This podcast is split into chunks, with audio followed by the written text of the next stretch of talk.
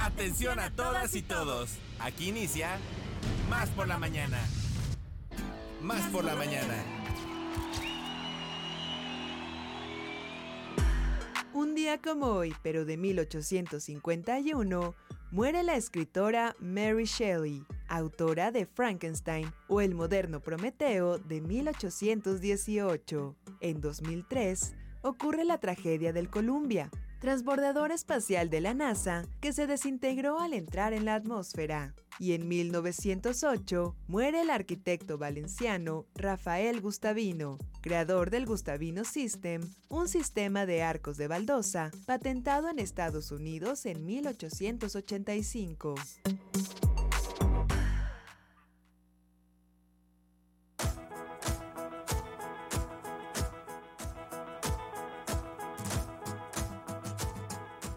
¿Qué tal amigos? ¿Cómo están? Muy buenos días, bienvenidos. Sí, efectivamente, están en lo correcto. Esto es más por la mañana a través de la frecuencia de Radio Más. Me da mucho gusto saludarlos hoy miércoles, mitad de semana, primero de febrero, ya se está yendo el año como agua entre las manos. Los saluda Alex Pibe Enríquez y me da mucho gusto darle la bienvenida y por supuesto los buenos días y saludar a mi compañera eh, Jess Collins. ¿Cómo estás amiga? Muy buenos días. Hola, muy buenos días. Pues muy contenta como siempre de estar aquí y compartir micrófonos contigo, amigo, y estar aquí con la producción. Así es. Y sobre todo, eh, pues lista, lista para tener todos los contenidos que le traemos hoy a la gente. Y quiero aprovechar a mandarle un saludito. Venga de ahí, pues. A Miguel Cooper, que ya es, es bueno, es radio escucha de sí, nosotros. frecuente, frecuente, ya estuvo aquí platicando. Fue invitado, es verdad. Porque ayer, ayer me escribió y me dice, oye, dice, mañana para las efemérides, fíjate que en el 2003 el transbordador Columbia, que fue destruido durante el regreso, este, pues fallecieron los siete tripulantes. Le digo, ya está, no se preocupe, pero de todas maneras, pues muchas gracias Oye, porque él es fanático de toda esta onda espacial. Claro que sí, le mandamos un saludo, un abrazo a él, a su esposa, hasta Coatzacoalcos, Veracruz, viniendo específicamente a Jalapa a visitar la cabina, a presentar su libro y también a conocer todos los recintos Del del, IBEC, IBEC. Exactamente, amiga. Y bueno, pues eh, bajo la producción de Alemota, de Josué de la Fraga, también de Fonchito Celedón, aquí está Rafita Peredo, Paco Aburto y quién más. Bueno, Por ahí andaba Guma. y por ahí Gumaro García. Arrancamos y le mandamos un saludo a todos los rincones de Veracruz, en especial a los 212 municipios hasta donde llega la señal y la frecuencia de Radio Más y a los 8 estados vecinos. Y les recordamos que tenemos teléfonos en cabina, se pueden comunicar con nosotros al 2288 42 35 07 y 08, pero si lo suyo no es marcar, lo suyo es mandar un WhatsApp, pues también al 2288 42 35 07. Si el WhatsApp tampoco le gusta porque le gustan más las redes sociales, pues también pues, estamos ahí. se la ¿Cómo pongo no? como Se los la no le gusta, ¿no? Es- se la cambio, Facebook, claro. Twitter e Instagram nos encuentran como arroba Radio Más RTV y en TikTok igualmente como arroba Radio Más Tu asignatura pendiente, Jessica Tenemos Collins, tarea ¿eh? ahí para TikTok, hacer. arroba Radio Más TikTok. RTV. Perfecto. También tenemos eh, lo que son, eh, bueno, pues nos pueden sintonizar a través del Tuning Radio o la www.radiomás.mx es otra de las formas, de las maneras con la cual usted puede escuchar este programa y el contenido que tenemos eh, las 24 horas del día.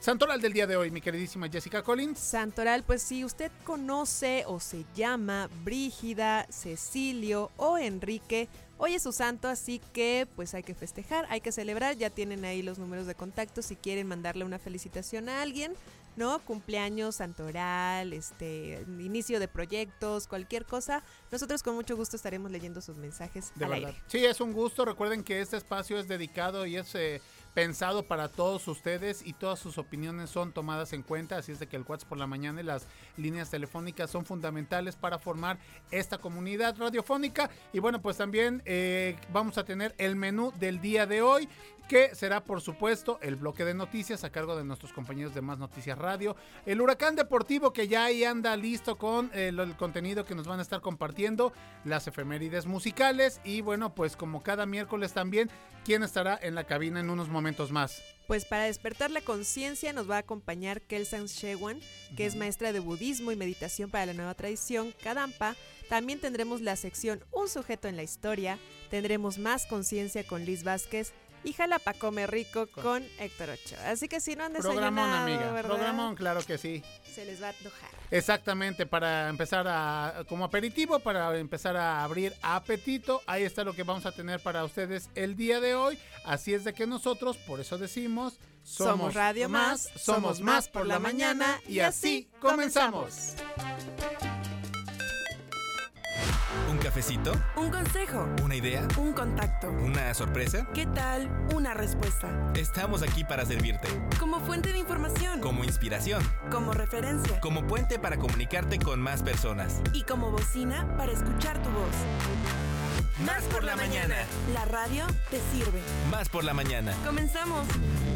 Batalla de rolas. Línea telefónica en cabina. 2288 423508 Y 2288-423507. O mándanos un WhatsApp. Al 2288-423507. Que comience la batalla de rolas. Vamos a disfrutar esta bendición. Luz, luna, cuerpo de maniquí. De seda sin descubrir.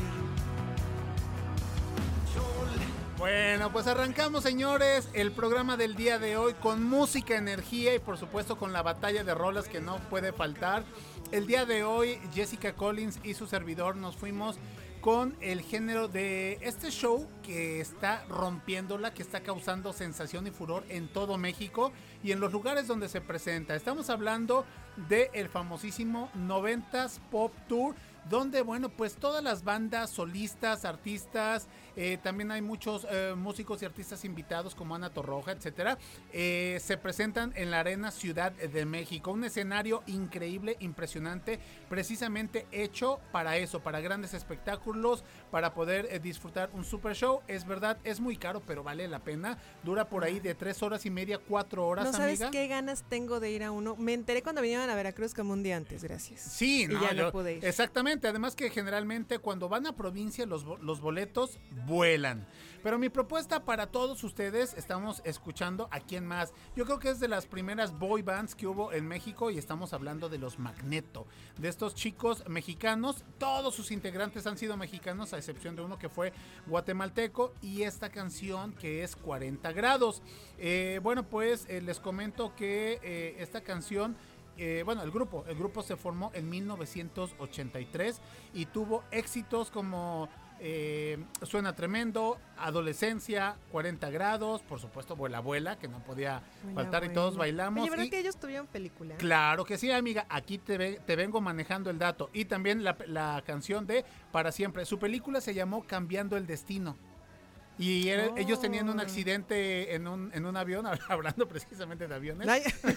Bueno, Saludos. exactamente. Pero este, bueno, ellos caen en un desierto, eh, se salvan, eh, encuentran un tesoro, eh, llegan a un convento para señoritas y bueno, la historia deben de verlas ustedes. No quiero spoilear más porque si no me voy a ganar uno que otro este comentario negativo.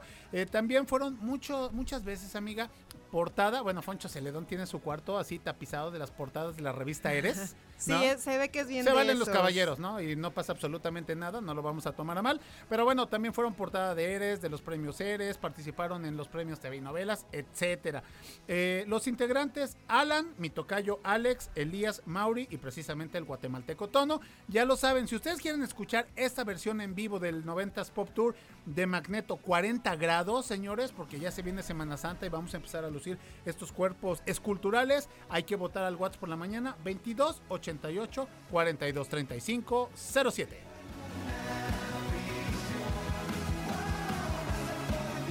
Batalla de rolas.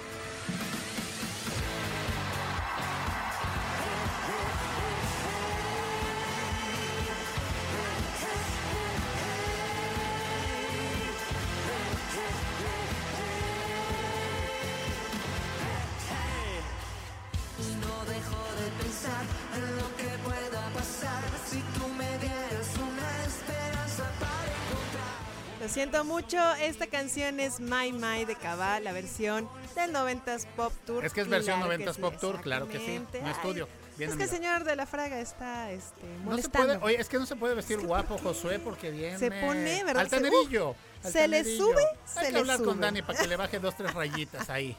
Oigan, pues esta es mi propuesta, es la canción My My de Cabá, este grupo que inició para allá de los años de 1992.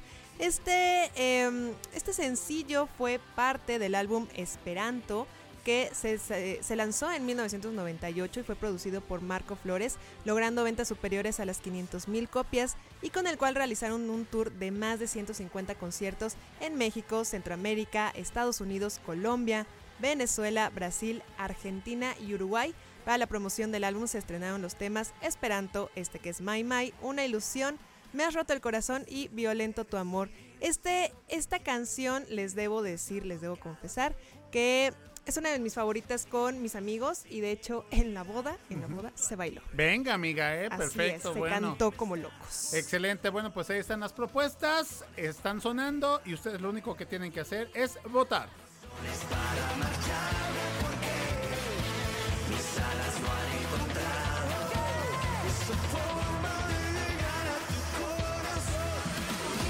La entrevista. Más por la mañana.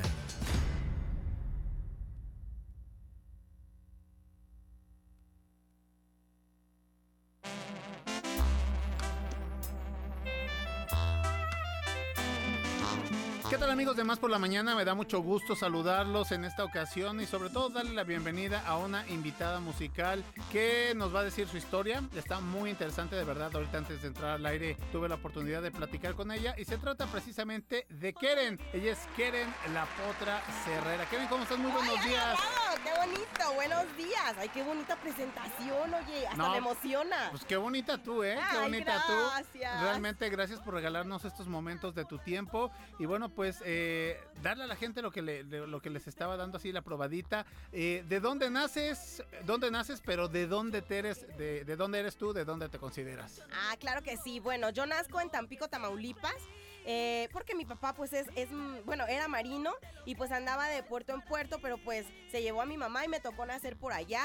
Estuve un año, mi primer año de vida, pues estuve en Tampico, Tamaulipas, y de ahí me traen al puerto de Veracruz, de donde son originarios mis padres. Entonces aquí me registran y ya aquí hago mi vida, hasta ahorita. Excelente. Oye, cayendo ya en el plano musical, Keren, eh, ¿hace cuánto eh, es que ya te llevas de trayectoria musical como profesional? Mira, tiene aproximadamente como 14 años, sí lo dejé un tiempecito, pero este, desde que yo inicié, inicié en un, en un grupo que era conformado por elementos de la Armada de México. Ok. Sí, ese grupo se llamaba Propiedad Privada, donde yo era la única mujer. Ujú. Y pues como yo era ajena a la Armada de México, pues así me pusieron, ¿no? Aparte estaba yo muy chica y pues dijeron no queremos caer con, con el MP. Entonces, pues se me quedó así como que propiedad privada, ya esta no me la tocan. Y ya después, pues habría yo conciertos en la playa, con radiodifusoras, o sea, siempre les trabajé así, ¿no? A los ayuntamientos, pero no me había yo dedicado a mí precisamente, ¿no? Claro. Como, como artista para crecer. Excelente. Oye, y bueno, pues eh, ya ahorita que estás pensando en ti, eh, que tienes tu álbum, del cual ahorita ya vamos a empezar a platicar, ¿cómo, cómo, cómo vislumbras ya la, la- la- la situación? Porque no es lo mismo, ¿no? De participar, No. de ven y abre un evento en la playa, a realmente hacemos un día de prensa, a, a checar tus redes sociales, a meterte al estudio, a componer, a todo lo que es una verdadera profesión, Keren. Así es, fíjate que ahorita parezco potra desbocada. Y sabes qué, me fascina, me fascina porque no había yo tenido la oportunidad, siempre veía que los demás vivían su momento. Yo creo que eran tantas mis ansias que lo estoy disfrutando al máximo. A lo mejor en otro tiempo te diría yo, no, si es agotador, vete aquí, vete acá, súbele, bájale. No, en este momento de mi vida lo estoy disfrutando al máximo. Sí te lleva a un grado de cansancio, pero hasta eso disfruto. Por Porque lo anhelo, o sea, yo ya anhelaba estar en, en este momento de mi vida y es lo máximo para Eh, mí. oye, qué bueno. Y, y tus papás, eh, en su caso, ¿qué tal el apoyo? Me imagino pues que también contentos, ¿no? Sí, fíjate que al principio cuando estaba yo chica ellos no querían que Claro. yo cantara, querían que estudiara. pero pues terminé una y otra y otra y me quedaba medias en las universidades y nada más no, porque es que lo mío no era eso. Sí. O sea, cuando tú naces para algo, naces para algo. Y pues yo seguí de aferrada. Entonces, ahorita mis papás ya están más que contentos. Me dicen, bueno, pues ya no podemos este, detenerte, ya no podemos hacer nada, pues ya disfrútalo, mija, y aquí estamos para apoyarte. Oye. Bendito Dios que los tengo todavía. Muy bueno. Y platícanos acerca de- del álbum, que pues tu primer álbum. Sí, mira, todavía no está terminado, pero eh, ya estamos en grabaciones. Sin embargo, ya tenemos tres sencillos grabados que conforman el álbum. El álbum se compone de siete temas, sí, en los cuales eh, eh, son enfocados en el género regional mexicano. Va a llevar banda, va a llevar mariachi, norteño banda, y va a tener así como que de todo un poquito hablando este de las letras. Eh, pues de la que te cortas las venas, de la que pues le das unas cuantas cachetadas a los hombres, este, otras letras muy alegres, ¿no? Así de que la vida es bella y acá vamos a, a disfrutar, ¿no? Va a venir así como que muy. Variadito, ¿no? Sí, De sí, todo. Sí, para que se disfrute bien. Oye, y de, y de las influencias musicales que tú digas, eh, me gusta o sigo la carrera, la trayectoria de tal artista, de tal grupo, eh, ¿quiénes serían que nos puedas comentar? Mira, me gusta mucho eh, los Tigres del Norte, sin embargo, no, mi álbum no viene así como que de los Tigres. Claro. Este, la carrera que me fascina y que está despuntando ahorita, la de Cristian Nodal, por supuesto, me fascina. Eh, lo que es Cristi- Cristian Nodal, eh, Chiquis Rivera, eh, los Tigres del Norte, o sea, como que de todo un poquito, yo los observo, veo y aprendo. Oye, y, y antes de entrar al aire, dijiste una frase que me gustó mucho, que eras la única veracruzana cantando eh, norteño, ¿no? O sea, Tómala. Fíjate que ya he investigado y digo, bueno, porque digo, ¿cómo aceptarán a las jarochas cantando regional mexicano? Regional Y resulta mexicano. que no hay. sí, eres punta de lanza. Oh, no hay, pero híjole, en mi sangre traigo un poquito de- del norte, Claro. así que no se preocupen que yo le voy a echar muchas ganas y ahí están las letras para todas las que se identifican con, con las vivencias, ¿verdad? Que, que luego pasan así con benditos hombres. Oye, y, y bueno, me imagino que también tiene que ver mucho tu experiencia de vida Claro. a la hora de, de componer, ¿no? Eres entonces eh, platícanos un respecto acerca de tus letras. Fíjate que mis letras sí son basadas en la Las vida real. experiencias, lo que nos pasa, sí. ¿no? Sí, este, mira, ya lo he dicho por otro lado, pero lo vuelvo a decir, es que yo no vengo a ponerle lunitas y estrellas a una letra, porque la verdad es que las mujeres no estamos viviendo así como que el cuento de hadas y mi príncipe azul y Sí, la eso vida no es es rosa. mentira. No, eso es mentira. Entonces, digo, yo voy a poner la verdad. Y para la que se identifique, adelante. Pero pues me pongo en primer plano porque lo viví. Y ya de ahí que si te juntas con unas cuantas amigas y también los canijos les hacen cosas y a uno le da coraje, entonces esas letras sí son escritas con mucho coraje, ¿eh? Ah, y cantadas también. Ah, sí, sí, sí. Yo, la verdad, cuando, cuando la canto siento que lo tengo enfrente. Sí, sí, Así, sí. Lo interpretas muy bien. Oye, bueno, pues ya prácticamente para ir cerrando este, este, este espacio y que para que no te- nos dejen eh, con una canción tuya al público, tus redes sociales, para que te conozcan, para que te sigan, para que esta, esta personalidad y energía que estás transmitiendo, pues la, la vean ellos o la escuchen también ellos por, por, eh, pues por oído propio. Claro que sí, a todas mis potras y a todos los hombres. Síganme por favor en Instagram como arroba Keren La Potra Herrera. Estoy en YouTube y en mi página también me pueden seguir. Estoy como Keren La Potra Herrera. Y en TikTok para que conozcan un poquito acerca de cómo trabajamos, que el detrás de cámaras, para que vean cómo se arma toda esta trama y también se disfruta mucho. Estoy como Keren La Potra Herrera. Sí, y bueno, pues eh, ya también eh, cerrando eh, la plática, la charla, vienes con tu equipo de trabajo, ¿no? Sí. Entonces es, es algo muy Ah, bonito, padrísimo. Ahorita que dijiste el detrás de cámaras y que ellos te están grabando, te están haciendo unas fotos, pues ahí vamos a poder ver este material. Claro que sí. ahí Oye, y también para el 2023 va ya hay cosas planeadas o todavía este eh, todo- no, hay, no hay algo en la agenda. Claro que sí, el 2023 lo iniciamos con gira, con gira por el sureste. Órale. Nos vamos a Cancún, a Villahermosa y nos vamos a Mérida, Yucatán. Excelente. Oye, Sí. pues todo el éxito del mundo, Ay, Keren. Un gusto haberte tenido aquí en la cabina de Más por la Mañana. Y bueno, pues esperemos que eh, nos sigas mandando aquí tu material para que nosotros te, podemos, te podamos tocar. ¿Con qué, qué vamos a escuchar, por favor, para el público que nos está siguiendo? Claro que sí, mis potras. Potras, paren esas orejas, esos Y oídos. potros, ¿no? Y potros también, Claro. porque digo, también, también pasa por ahí este tema que van a escuchar inédito, escrito por mí, de mi ronco pecho, ahí les va, se llama Tómalo en cuenta de su amiga Keren, la potra cerrera. Muy bien, Keren, muchísimas gracias. Los dejamos con Keren y bueno, que su pecho no se bodega. Pónganse a cantar. Continuamos con más por la mañana. Óyeme bien, si tú te quejas de lo que me diste ayer, no te imaginas lo arrepentida que estoy. Por bruta y tonta, por dar todo en el amor. Quisiste ver, probar tu suerte y los besos de otro querer. Yo no me opongo, qué bueno que seas feliz.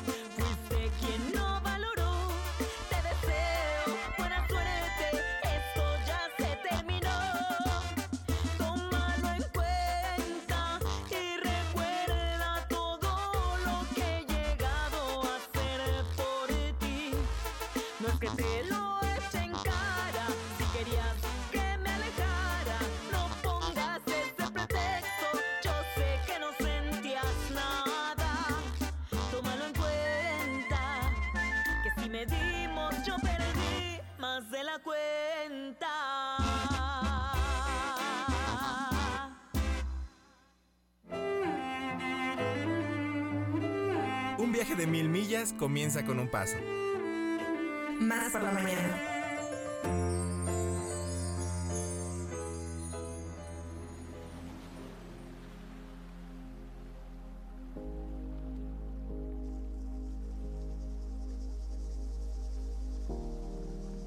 Y ya estamos de regreso en Más por la mañana. Y ahora sí es el momento, Dala ahí. la- da la- el momento de la meditación, el momento de la reflexión, porque ya está con nosotros Kelsan Shewan. Muy, muy, muy buenos días y muy bienvenida. Gracias por estar aquí. Hola, ¿qué tal? Cuéntanos de qué nos vas a hablar hoy. Hasta, hasta entré así en el mood de, ah, qué de relax, de introspección. Sí, ¿verdad? Pues a mí me gusta siempre introducir en, en este espacio eh, un poquito, una probadita de justo el tema que vamos a revisar en nuestras clases de los jueves, es decir, mañana. Y vamos a hablar de un tema muy bonito que se llama estimar a los demás. En eso se focaliza la enseñanza budista que tendremos. Creo que es fundamental que podamos entender que lo que, lo que implica la experiencia de un desarrollo espiritual en el camino del budismo mahayana, que es el que yo practico a través de la nueva tradición Kadampa, quiere decir que lo que estamos aprendiendo es a transformar nuestra mente, es decir, a cambiar nuestros pensamientos. Y en relación a estimar a los demás, aparentemente cuando se dice, suena algo como que nos es un poquito hasta aspiracional, por así decirlo. Pero en realidad nos suena así porque lo que solemos vivir en nuestra, en nuestra día, en nuestro día a día es justo el extremo contrario. No, no se nos da estimar a los demás de una manera, por así decirlo, eh, intuitiva, orgánica o espontánea, sino que implica, claro. claro. ¿Por qué? Porque, porque pensamos de una manera equivocada. Ahí es donde Buda nos revela algo precioso, que es entender dónde está el origen de nuestro sufrimiento. Y el origen de nuestro sufrimiento está en la mente, ¿no? por un montón de razones. Esto que genera que nuestras relaciones sean difíciles con los demás. ¿Y para qué tener relaciones difíciles con los demás? No sé si han visto que de repente en estas páginas, bueno, una página que yo sé que ya es como para generaciones Sí. mayores, pero la famosa página de Facebook, ¿no? Sí, claro. Bueno, ya ves que ponen, ¿no? Ahí cuando pones tu, tus datos, tu información, hay de repente un apartado que dice en una relación o soltero. que sea. Soltero. y hay una que es muy, a mí me parece que es muy acertada, que es, es complicado. Ajá. Ajá. Entonces, sí. nosotros vamos por la vida, en ese es complicado. En ese rubro. ajá. Exacto, en relación a todas nuestras relaciones, todas. Desde la que podemos tener con un extraño hasta con nuestras personas más cercanas, llámese familiares, pareja, amigos, etc. Entonces, vamos a descubrir en la clase en qué reside este, ¿no? este switch, este cambio mental que permite que, que podamos apreciar entonces nuestras relaciones desde otro lugar, desde la estima. ¿Y qué implica estimar a los demás desde la perspectiva budista? Excelente. Fíjate, Kelsan, que ayer eh, nuestro colaborador Nacho Reyes en, en Más Salud aquí nos decía, y escogió la canción de Pharrell Williams, de Happy, ¿no? Porque dice que es como contagiar la buena vibra, ¿no? Entonces me parece que ahorita viene muy, muy al tema eso, de que así podemos salir de casa, Jess, ¿no? El hecho de que yo te diga, ¿qué tal? Buenos días, ¿no? Entonces tú ya traes este, este rollo de que te sonreí, de que te dije, adelante, pasa, ¿no? O sea, te, te cedo el paso. Entonces, como tú dices, es un, es un trabajo mental que va a traer muchísimas buenas, eh, pues, consecuencias a, a, a nuestra vida y que en lugar de estar así amargado como oye, ¿qué tiene Alex? ¿Qué tiene el pibe? No sé, es una persona enojada con la vida porque muchas veces así definen a las personas, eh, pues mejor que, que digan, no sé, pues es un tipo buena onda, ¿no? Que anda así con, con un muy buen rollo. No sé tú qué, qué piensas al respecto, Kelsan. Sí, yo creo que, como tú dices, ¿no? De cómo nosotros interactuemos con los demás, también recibiremos una respuesta.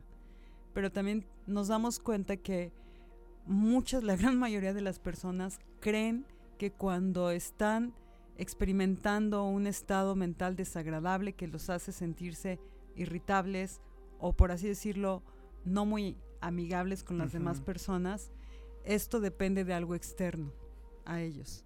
Entonces muchas veces, como se dice vulgarmente, estamos de malas y no sabemos ni por qué. Y cuando alguien está de malas o está susceptible, Sí. no puede generar esa empatía que quizás en otras personas que están en otro estado mental sí suceda. ¿no? Hay tendencias también. Entonces, yo creo que uno de los primeros reconocimientos que nos dice Buda, más bien, Buda nos dice que uno de los re- primeros reconocimientos que es necesario que hagamos para transformar nuestro es complicado en quiero relaciones felices, como tú dices, y, ar- Sí. y armónicas, implica un reconocimiento muy esencial, que es algo, insisto, que nos cuesta trabajo. ¿Por qué? Porque no estamos habituados. Que es considerar que la felicidad y la libertad de las demás personas es tan importante como la tuya. Sí, Ese es pues un reconocimiento que pasamos de largo, a lo largo de nuestra vida, porque estamos muy centrados en nuestra satisfacción nosotros, sí. Entonces, si tú, si, a- si una persona, por ejemplo, el ejemplo que dabas, entra a un lugar y está muy apurada y no te saluda, ¿cómo reaccionas? Generalmente reaccionamos desde un lugar contaminado en Sí. nuestra mente, que es ofendernos. Sí, ¿no? claro. Sí, a la defensiva. Exactamente. En lugar de no tomarnos, por así decirlo, tan a pecho, ¿cómo reaccionan las demás personas? Cada quien, como se dice, está librando sus propias batallas. Y Ketsen, yo tengo una pregunta, no sé ustedes, a- a- amiga, ¿qué, qué tanto de, de esta situación, no? De que es que entró y nos saludó y el que llega saluda, es cultural. Tú que has tenido la oportunidad de tener este cierto roce, ¿no? Con, con gente de, de, de Cadampa, de otros, de otros países, eh, eh, específicamente en México, qué tanto esto es cultural? Pues definitivamente la manera en que nos relacionamos ya a un nivel, llamemos colectivo, está definido también por nuestra cultura. Y por qué tanto de alguna manera manifestamos nuestros vínculos abiertamente o somos quizás más mesurados. Pero creo que detrás de, independientemente como de los protocolos culturales de cualquier persona inmersa en una cultura particular, partimos de un primer principio que es que consideres que el otro, la otra persona, es importante. Desde ese lugar, aunque no seamos, eh, por así decirlo, tan apapachadores como los mexicanos, que somos realmente los mexicanos somos una cultura muy generosa y muy cálida. Bueno, a lo mejor estás en Groenlandia o a lo mejor estás en Islandia o a lo mejor estás en Inglaterra y el código, digamos, protocolario de conducta varíe, pero la intención es lo que cuenta. Ujú.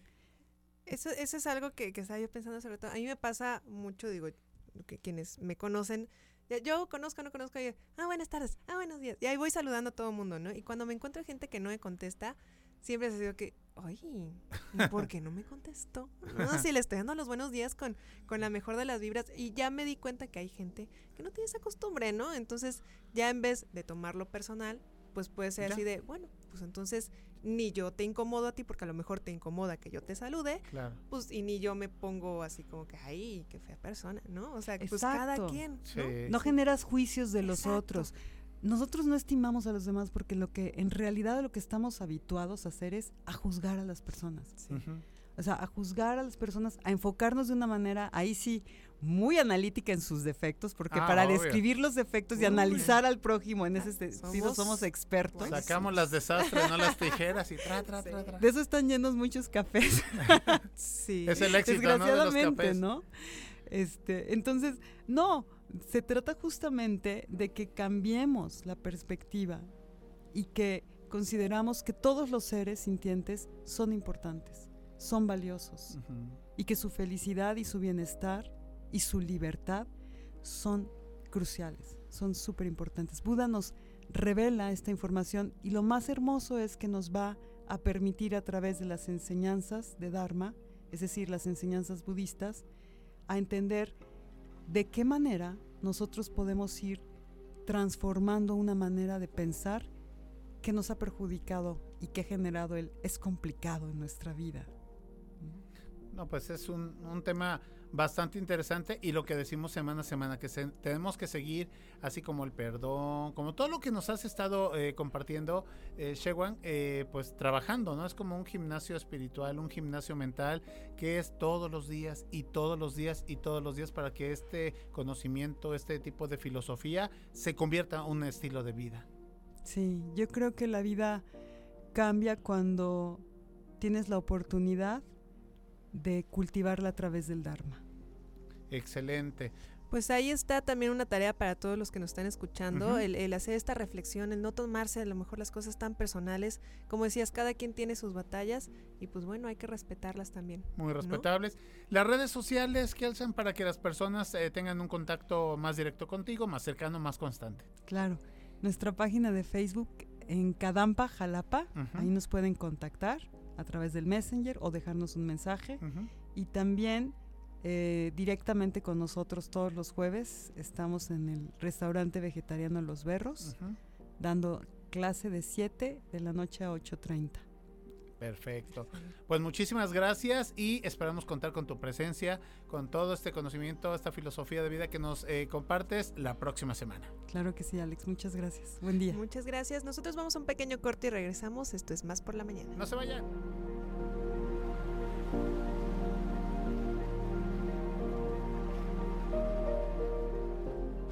Sentido común con sentido del humor. Más por la mañana. En un momento regresamos. ¿Cuándo te sientes más al tiro? Con más energía, más claridad. Mm, más por la mañana. Estamos de vuelta. Regresamos a más por la mañana, son 9 de la mañana con 37 minutos, totalmente en vivo para todos ustedes, los 212 municipios del estado y los 8 estados vecinos. Gracias a todas las personas que se comunican con nosotros a través de las líneas telefónicas del WhatsApp por la mañana, como Luis de Córdoba que dice Alex voto por Magneto, entonces Magneto 90s Pop Tour para la batalla de rolas, ya tiene un puntito. Y también aquí hay una, una pregunta que dice así. Disculpen, pero ¿cuál fue el transbordador que se desintegró cuando fue lanzado? Recuerdo que se iban a dar clases desde el espacio, entre otras actividades que realizarían. Quien daría las clases era una maestra. No recuerdo que el transbordador se haya desintegrado al regresar a la Tierra. Es una duda que tengo. Saludos, que tengan muy buen día, muy buen programa. Muchísimas gracias por comunicarse y aquí Jess Collins tiene la información. Así es, del que nosotros estábamos hablando en las efemérides es el transbordador espacial Columbia, que fue el- uno de los primeros transbordadores espaciales de la NASA en cumplir misiones fuera de la Tierra. Y este se desintegra, bueno, sus primeros viajes fueron en 1981, pero se terminan el primero de febrero del 2003 porque en el regreso, pues ahí queda, ¿no? Exactamente. se desintegró. Y el que nos comentan es el Challenger, que ese sí es el que se desintegra A la hora de la hora despegar. de despegar. Y justamente iba una maestra porque empezaban a, a fomentar que los civiles también pudieran salir, Ajá. pero pues las cosas no salieron como esperaban. Y de hecho en Netflix hay un documental al respecto, es muy bueno y ahí se comenta que los problemas venían desde la planeación. Wow. Se dejaron pasar y por eso es que se, El resultado se llega a este resultado. Oye, Jess, pues muchísimas gracias a ti por esta información. La duda ha quedado aclarada y nosotros eh, seguimos invitándolos a todos ustedes. ¿Tú ya te inscribiste a la carrera 7K de RTV, amiga? Amigo, amigo, Pero por yo su pollo. quería mi, mi playera de mi talla. Exactamente, y es que precisamente de eso se trata, que bueno, pues deben de prestar mucha atención a lo siguiente. Si ustedes se inscriben antes del día de mañana, que es 2 de febrero, Erasmo, mi queridísimo Edgar del Ángel, podrán asegurar la talla de su playera con la cual van a hacer eh, la carrera conmemorativa de nuestra casa RTV. Corran con nosotros y háganlo desde la comodidad total del equipamiento Dry Fit para celebrar los 43 años de radio televisión de Veracruz. Recuerden, la fecha es hasta el día de mañana, 2 de febrero. Vengan, corran con nosotros y participen en esta fiesta deportiva. Y nosotros continuamos porque ya está aquí el huracán deportivo de RTV.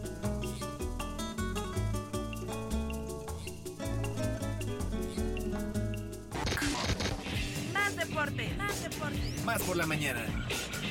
más deporte. Más por la mañana. Bueno, y ahora sí, ya estábamos con los chicos de deportes Bravo. porque ya, ya están listos, amigos. Erasmo, Edgar, ¿cómo están? Buenos días. Mi estimado Edgar, muy buenos días.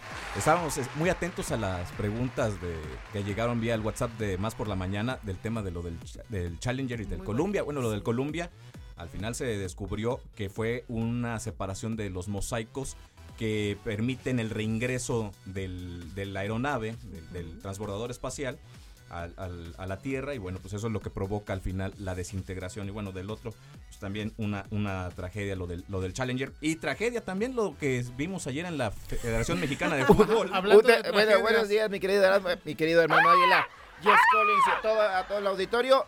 Pues eh, vaya que sí es de risorio todo esto, ¿no? Esa sí es, esa Tuvieron también que es una pasar tragedia. también es 60 una días, tragedia. 60 días para que solamente ellos necesitaban, ¿qué te gusta? 20 minutos, 30 minutos para poner la lista de quienes iban a integrar.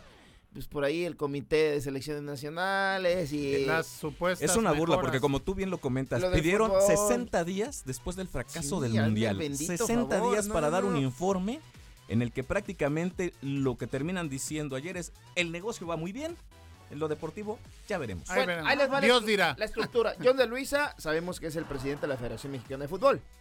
Sí, Ok, sí, sí, bueno, sí. Eh, y es el presidente del comité también. ¿Y Sí. quién? ¿Quiénes integran ese comité? Dos personas los mandaron rumbito, ya sabes a dónde, que Sí, dijeron, sí. no, Grupo Pachuca fue uno de ellos. Ajá. Dijeron, no, ¿Para qué? ver, ¿para qué? No, No- prestamos No a me, esto. no me traigas ideas nuevas que las que tengo me funcionan. Exactamente, bueno. Eh, comité de Selecciones Nacionales está integrado por Amauri Vergara, sabemos que el es de Chivas. Está por ahí Alejandro y Raragorri, que es de eh, Atlas y, y Santos. Orlegui, Santos. Grupo Orlegui y Santos. Emilio Azcárraga, Sabido que es el magnate, magnates en el fútbol Televisa. mexicano, Televisa y las Águilas del América. Ustedes que le aplauden todo el equipo, Sí. pero bueno. Ah, Bueno, es el- el sí, Vergara, el no te Ernesto todo, Tinajero, caray. que también este por ahí con Necaxa y otros equipos. Eh, Jorge Alberto Hank, Grupo Caliente, con Sí. el equipo de Cholos de. Tijuana. Pero aquí hay un punto mágico neural y, y- y que nos dispara el cerebro. La Cómico, multipropiedad- mágico, musical. la multipropiedad Sí, la impera multipropiedad, en, esta, en este comité. Bueno, la Dirección Ejecutiva de Selecciones Nacionales está regida por un viejo conocido de Pumas, Rodrigo Ares de Parga, y eh, Jaime Ordiales está como el director de selecciones, Selecciones. varoniles y Andrea Rodevauk está como director de selecciones femeniles. Camino al 2026, mi querido Erasmo. Hombre, qué notición, Sí. qué notición. Paquete de reformas ahí. de- Regreso a competencia en Sudamérica. La, de entrada, lo- el tema de la reclasificación. Es hay- porque no hay mundial, porque no hay, digo, no hay, no hay, No hay re- eliminatoria mundialista. Por eso nos aceptaron. Mira, por es- eso, es- si es- no, no hubiéramos tenido cabida todavía en, en, en esas competencias. Vas a ver para el agar- 2030. Es agarrar el reglamento que ya tienes y maquillarlo tantito. Dices, a ver, la reclasificación. Tenía rato que se venía diciendo que la reclasificación no funcionaba. Lo ocuparon con el tema de la pandemia para recuperar partidos y volver a, a meter eh, ingreso por Claro, todos los partidos que se perdieron. billete.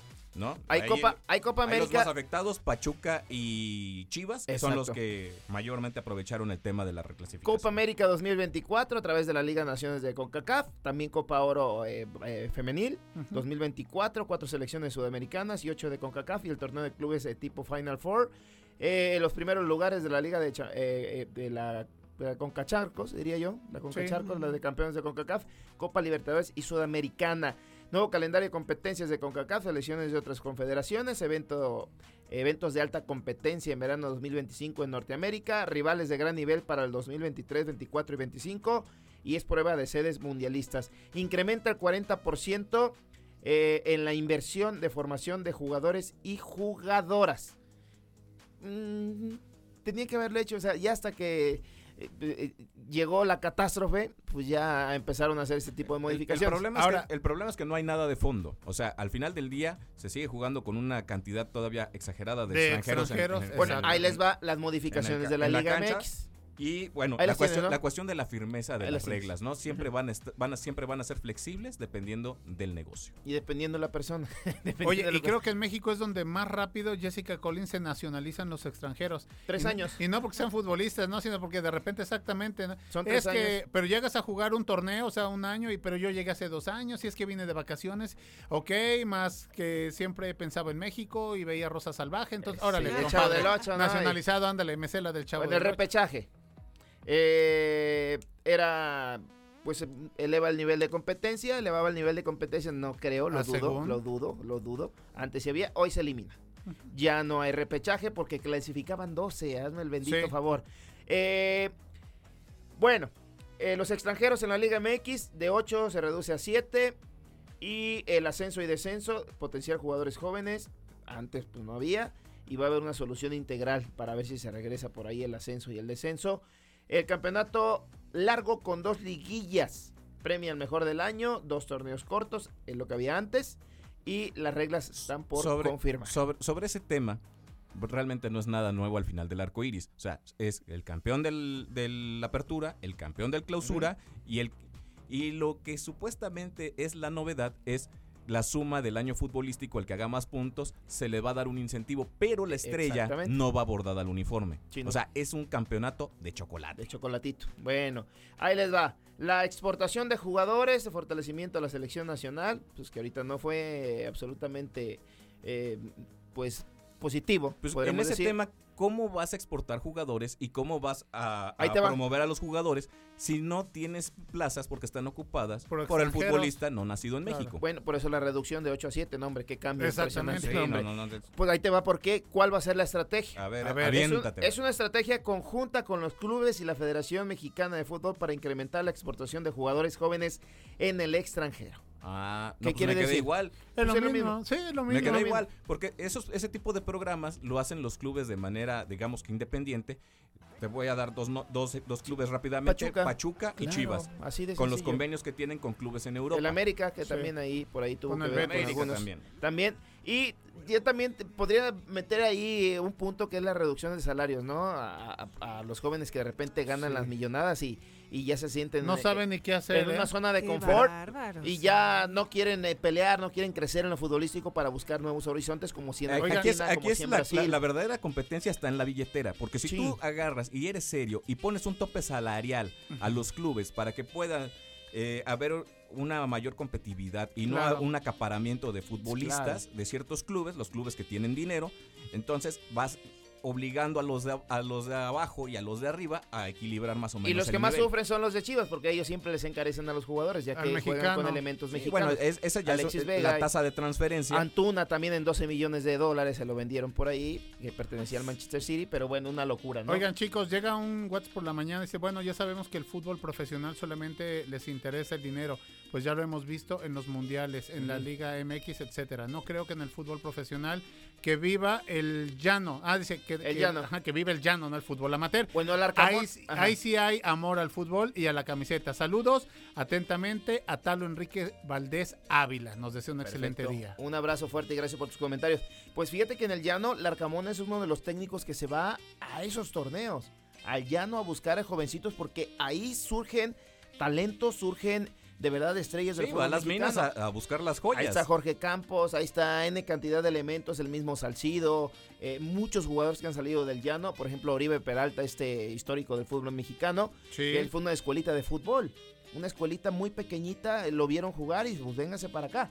Ahí donde de- realmente está el fútbol, no los que, mm, ya sabes, es hijo de no sé quién, llévatelo para allá, y es hijo de... no- Bueno, pues así está el fútbol mexicano, y ahí es, lo dijo Chucho Ramírez en una entrevista que tuvimos aquí en el programa de Más Deporte Radio. Fue campeón, eh, recuerden de aquel, eh, la sub-17 Mundial, en 2005. sub-17, sí. Bueno, dice, se quedaron mejores jugadores, mejores jugadores que los que yo Realmente en la llevaron a selección la mexicana selección. y que fueron campeones. Imagínate Jess Collins que en el esa- llano, ¿eh? Ajá, en, En el el llano. llano. Y no quisieron dejar su lugar de origen. Imagínate que de esa selección se quedó fuera el famoso Javier Chicharito Lo vio Hernández. desde las gradas. No. En Perú estaba en las gradas viendo la Que final. además sí hizo proce- proceso con ellos. Sí, el sí, problema es que no. ya para Ya el mundial en el- en el lo recorte. cortan en la, selec- en la lista final y bueno, pues ya ahí ya no va el chicharo. Voy a televisión, señor. Voy a hablar de la carrera. ¿Me Yo pensé que iba a entrenar de una vez aquí en el Macultepec. Pues voy para allá también. Voy a echarme la carrera para ir a montear. allá. Sí, no, Vaya con. Dios. Lo Gracias. queremos entero para el corriendo. 5 de Los marzo. quiero mucho a todos, ¿eh? Perfecto. Se quedan y con el nosotros buen seguimos Erasmo. acá con el buen Erasmo Hernández de Menegui, amigo. Bueno, pues continuando con la información deportiva, el equipo del Atlas enfrentará al Toluca el día de hoy en punto de las 8 con 5 minutos. Ese fue el 20 partido suspendido minutos. por la malas, las malas condiciones de la cancha del Jalisco, que ahora ya le quieren poner Estadio Jalisco Rey Pelé. Sí, bueno, en esta propuesta que pide la FIFA en honor al, a Rey Pelé, eh, bueno, pues por ahí ya alguien levantó la mano, dijo, pues Jalisco, el Estadio Jalisco puede ser también nombrado Rey Pelé o, o- Ujú. o Edson Arantes do Nascimento, precisamente por la historia en, lo- en- en el Mundial de México 70, ¿no? En el cual eh, hubo un romance entre la ciudad de Guadalajara y la selección brasileña. Hasta que, bueno, pues al final la, la- la Copa del Mundo se decidía en el Estadio Azteca y ahí es Exacto. cuando ya hacen el viaje para enfrentarse a, la selección De de, Italia. Italia. En México aquel, 70. parti- aquel partido es un- un- considerado uno de los clásicos de la Del- Copa del sí. Mundo, ¿no? Y bueno, no, est- no estaría tan descabellado. Bueno, por ahí está todavía el estira y afloja para ver si procede o no procede. Ya algunos estadios en el mundo ya le hacen este homenaje al fallecido rey del fútbol, Edson Arantes do Nascimento. ¿Y qué más información, mi queridísimo Erasmo Hernández de Menegui? Ah, ya nos tenemos que ir. Ah, bueno. ¿Cómo? ¿Cómo? Si aquí Ajá. teníamos, Bueno, bueno, teníamos cierra, tienes un minuto. Pues rápidamente el fin de semana el Pro Bowl, el este partido que es digamos para calentar la semana previa al Super Bowl, en el que ya sabemos que se enfrentará Filadelfia contra el equipo de Kansas City. Y bueno, ahí este es un este es el partido que eligen tanto la crítica como los aficionados a los mejores jugadores del fútbol americano de ambas conferencias, de la nacional y de la americana, para eh, dar este espectáculo y, como ya les decía, ir calentando motores previo a lo que será la gran fiesta del fútbol americano el Super Domingo. Excelente, Erasmo. Bueno, pues muchísimas gracias, mi queridísimo Huracán Deportivo. Te invitamos a que te quedes con nosotros, a que escuches este toque de batalla de rolas y des tu voto. Aquí nos quedamos. Venga.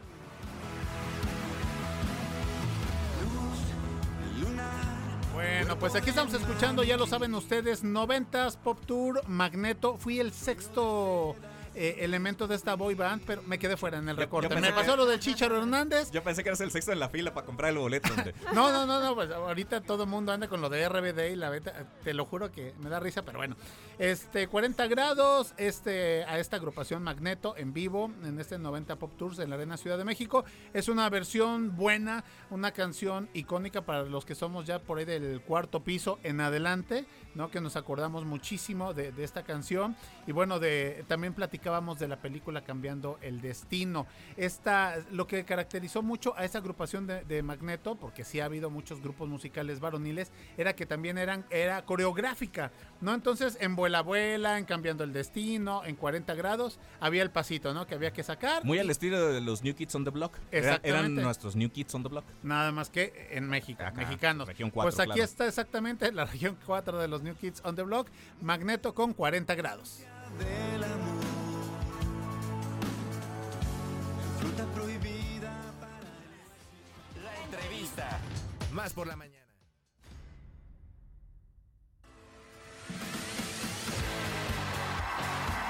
Batalla de rolas.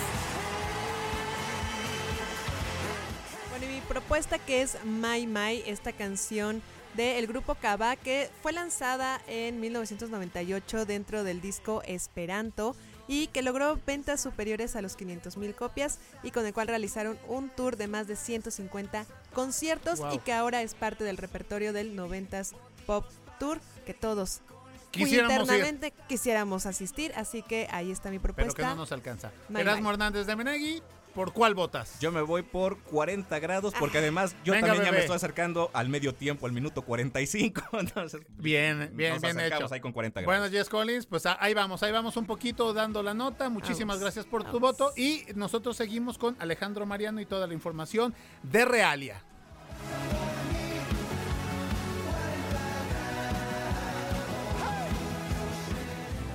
Prepárense para sumergirse en el fascinante mundo del arte. Les damos la bienvenida al espacio radiofónico Arte en Vivo, conducido por Alejandro Mariano. donde cada semana exploraremos diferentes formas de expresión artística. Alejandro Mariano, Arte en vivo. Arte en Vivo, en Más por la Mañana.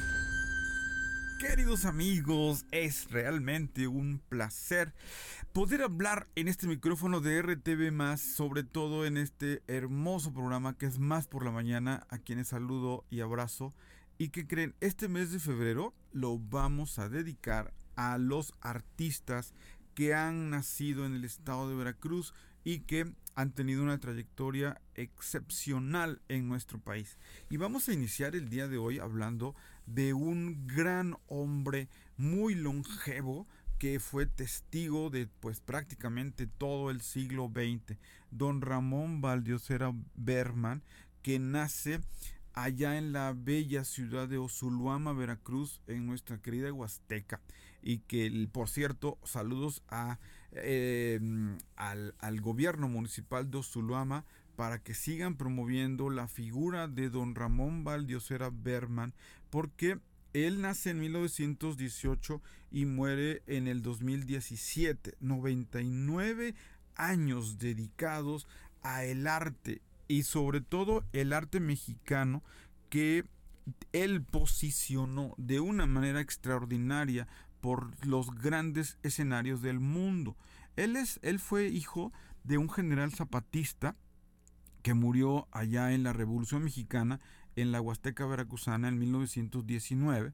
Entonces la mamá de don Ramón Valdiosera, eh, doña Cristina Berman Saldaña, pues eh, se va de Osuluama, se va a refugiar a Poza Rica, Veracruz, eh, porque había una gran cantidad de dinero por los pozos petroleros que se estaban allá descubriendo y equipando. Es decir, se va estructurando la ciudad de, de Poza Rica prácticamente ya para 1920 y allá le toca convivir con su mamá, con su padrastro, en medio de un ambiente pues entre tropical, selvático, de campo petrolero, etcétera, etcétera. Y ahí es donde él tiene como escape de todo este pequeño eh, contexto, eh, pues adverso, como, como muy, muy, muy exigente. Eh, entonces él lo que hace es disfrutar el, dibujo. Le gustaba muchísimo el dibujo y sobre todo le gustaba integrarse en este sueño de las historietas que leía de niño y luego de adolescente. Para 1926 se va a la Ciudad de México y en la Ciudad de México eh, lo impacta con este cosmopolitismo desde que llega ahí a, a un cuarto en la calle Luis Moya y él se dedica a ilustrar, a dibujar, a hacer historieta y evidentemente también hay que ganarse la vida y entonces entra a ser también periodista. Poco a poco él se vuelve un hombre también cronista de, de, los toros, cronista de la moda y entonces él hace la primera gran historieta, el diamante negro de Fu Manchu, para 1935, que es su gran éxito. Y entonces él empieza a integrarse con los, el gran sindicato de Artistas Unidos de México. Entonces él hace todo este grupo de historietistas en el 36 y que creen, se mete a ser diseñador de moda. Y este gran diseñador de moda que tiene un talento exorbitante logra diseñar nuevos conceptos, crear nuevos colores. Por ejemplo, él lanza al mundo el rosa mexicano, que él le llamaba primero rosa bugambilia. Y con el rosa bugambilia y el rosa mexicano, él triunfa en, en niveles extraordinarios como Nueva York o el Olimpia de París, con sus grandes eh, desfiles de moda donde empezó esto en la Ciudad de México, cuando como periodista él va conociendo a otros modistas, pero también conoce a las grandes estrellas del cine mexicano y estas grandes estrellas del cine mexicano a las que él eh, llega a vestir, incluso él hace el, todo el diseño de vestuario de la película eh, de Pedro Infante, este Tizoc. ¿eh? Entonces es interesante hablar de él porque él va a diseñar toda una época de grandes éxitos a nivel mundial en historieta en, digamos, crónica periodística de toros, crónica periodística de la moda, se va a, eh, a, Europa a cubrir grandes eventos. Él también en los 40 hace fotonovelas, la primera fotonovela en México, Pócar de Haces, hace portadas para revistas de revistas y por supuesto lo más impactante que logra es generar desfiles de moda en Nueva York, en Francia y quién creen que eran sus modelos nada más que sus amigas Dolores del Río, eh, Rita Hayworth, eh, etcétera, etcétera. O sea, hasta, hasta um, Elizabeth Taylor modela diseños del gran eh, Ramón Valdiosera Berman, un hombre que eh, funda su marca Maya Mexicana allá en la calle de Madero en los 50 un hombre que también pinta en el 2012 su última gran obra y legado a México el mural que está en la línea 12 del metro. Y quién se imagina desde Osulama Veracruz con contextos adversos huérfanos sin dinero trabajos exhaustos en Poza Rica huye a México y se vuelve un gran artista que posiciona el concepto de lo mexicano a nivel mundial. Por eso es que, aunque no lo crean, él recibió el premio Ariel por un documental que hizo sobre el himno nacional en 1948. Luego le dan en el 49 otro Ariel por un gran...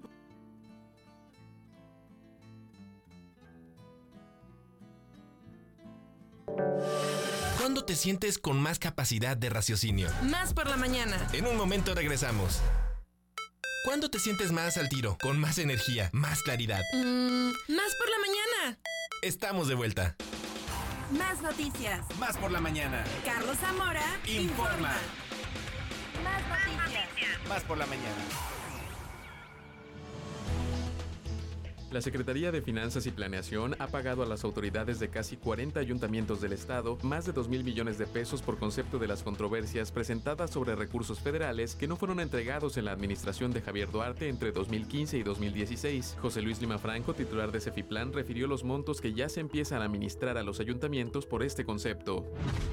Al poner en marcha la primera fase del sistema de alerta temprana para la atención a la violencia familiar, el gobernador Cuitlahua García Jiménez destacó la importancia de fortalecer los valores y apostar a la cultura de la paz desde el seno del hogar. Acompañado por la directora del Sistema Estatal para el Desarrollo Integral de la Familia, Rebeca Quintanar Barceló, convocaron a los 37 municipios participantes a trabajar conjuntamente. En Guanajuato, al menos 15 alumnos de la escuela primaria María de Jesús López resultaron intoxicados tras ingerir gotas de clonazepam como parte de un reto viral en redes sociales. 14 de ellos fueron atendidos y entregados a sus padres, sin embargo, un menor tuvo que ser trasladado al hospital regional. Ante los hechos, la Secretaría de Educación del Estado alertó sobre el consumo de este medicamento entre estudiantes y activó el protocolo para gestionar la inmediata revisión médica de los menores. La Secretaría de Seguridad Pública de Chihuahua tomó el mando de los Centros de Reinserción Social del Estado, mismo que anteriormente tenía la Fiscalía General. El cambio inició en el Cerezo 3 de Ciudad Juárez, donde a inicios de año se registró una fuga de al menos 28 internos. La transferencia de funciones se realiza luego de aprobar una reforma, adiciones y derogaciones al artículo 35 de la ley estatal.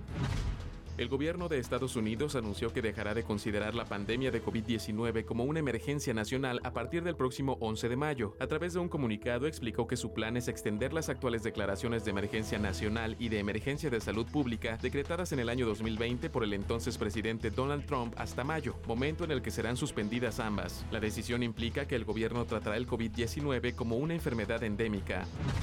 Sindicatos franceses realizan una nueva jornada de huelgas y manifestaciones en contra de la reforma a las pensiones que impulsa el presidente Emmanuel Macron. El ministro del Interior, Gerald Darmanin, informó que miles de protestantes se concentraron en sitios cercanos al metro de París, afectando así el transporte público y los trenes regionales. Cabe recordar que el gobierno de Francia busca con la reforma retrasar la edad de jubilación de 62 a 64 años, lo que despertó la molestia de los sindicatos. Jalapa come rico. La guía gastronómica de la capital del estado. Con Ek Ochoa. La guía gastronómica de la capital del estado. En Más por la mañana. Jalapa come rico. Pues ya estamos de regreso. Muchas gracias a Carlos Zamora por su sección Exacto. de noticias. Y ahora sí, viene, viene la sección rica. Que ya está con nosotros Eco Ochoa. ¿Cómo estás? Bienvenido. Chicos, muy bien, muy feliz de estar aquí otra vez con ustedes. Gracias, Mick, por visitarnos aquí en la cabina, muy puntual, como cada miércoles. Jalapa come rico. Hoy estaremos hablando del pan de masa madre. ¿De Es qué se correcto. trata? Pues mira, lo que pasa es que eh, últimamente en todos lados suena mucho más ya presente eh, la oferta de, de pan de masa madre. Ujú. Pero mucha gente como que no sabe también de repente ¿Qué qué, es? es, ¿no? Claro. Eh, es, es muy sencillo, creo que es la parte como más primitiva del pan, ¿no? O sea, que justamente es agua, harinas, Ujú. se fermenta la harina y, y se acabó, ¿no? Obviamente, pues tiene un proceso ahí de, de cuidado, de atención, de calidad, ¿no? Pero justamente el pan de masa madre viene a exponer un tema que también ha sido muy fuerte ya, el tema de la gente que es alérgica al gluten, por ejemplo. Ah, es verdad, sí. Este, eh, los panes, pues de repente son súper procesados con harinas procesadísimas Ujú. y, y refinadas. Y la gente pues no puede comer el pan y dice, no, es que pan no como. Pero resulta que ya hay estudios que dicen que el pan de masa madre es mucho más benéfico para las personas celíacas Ok. que este que el pan que de repente es comercial eh, este con Sí, tratamientos que más ya conocemos. ¿no? Entonces está buenísimo esto, porque justamente eh, aquí en Jalapa ya hay una, bueno, una corriente fuerte de personas que están generando pan de masa madre.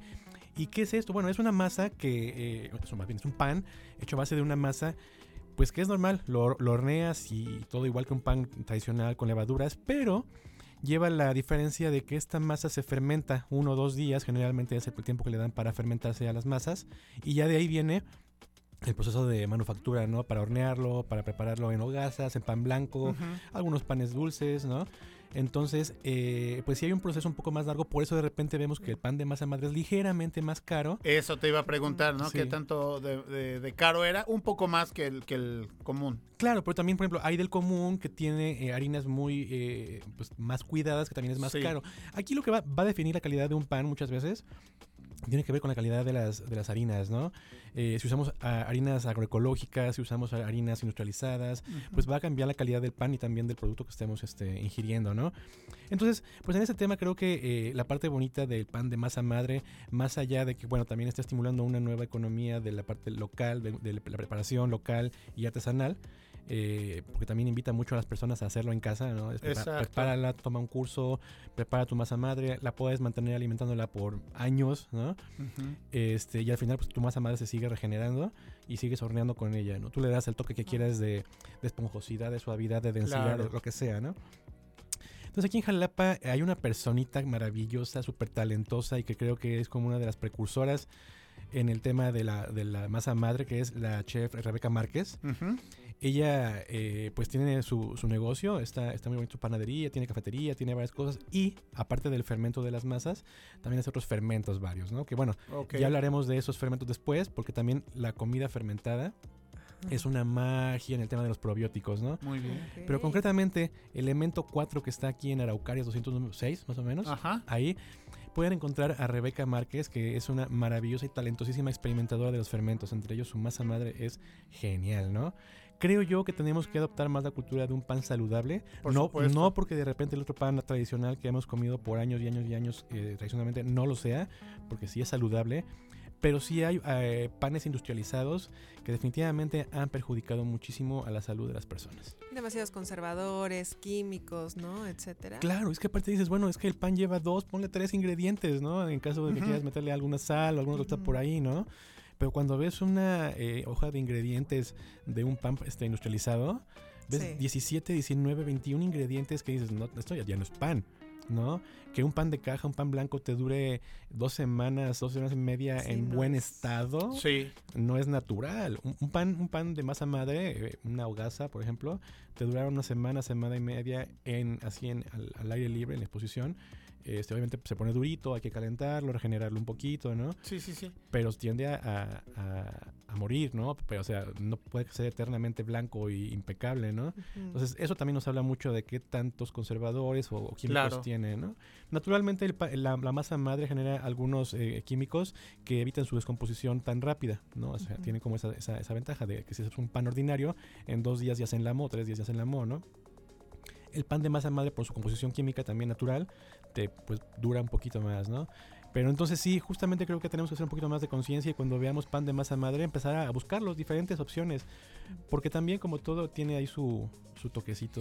Oye, eh, aquí un, un- comentario. O sea, que, bueno, hay personas que le tienen cierto mie- eh, miedo a cuidar la masa madre, ¿no? Para que no vaya a morir. En este caso, con Rebeca, ella les puede dar tips, ¿no? De cómo mantener esta masa y que les dure, como tú bien dices, Héctor. Sin duda, Rebeca siempre está abierta ahí en su, en su tienda a platicar con la gente, con sus clientes, con sus amigos, pero aparte de todo da cursos, súper Ah, bonitos cursos. bien. Te enseña a hacer todo, desde tu masa madre hasta cuidarla, alimentarla, tus panes, cómo hornear, cómo mantenerla viva, todo, todo. Sí, ahí tiene ella ya muchos años de experiencia en eso.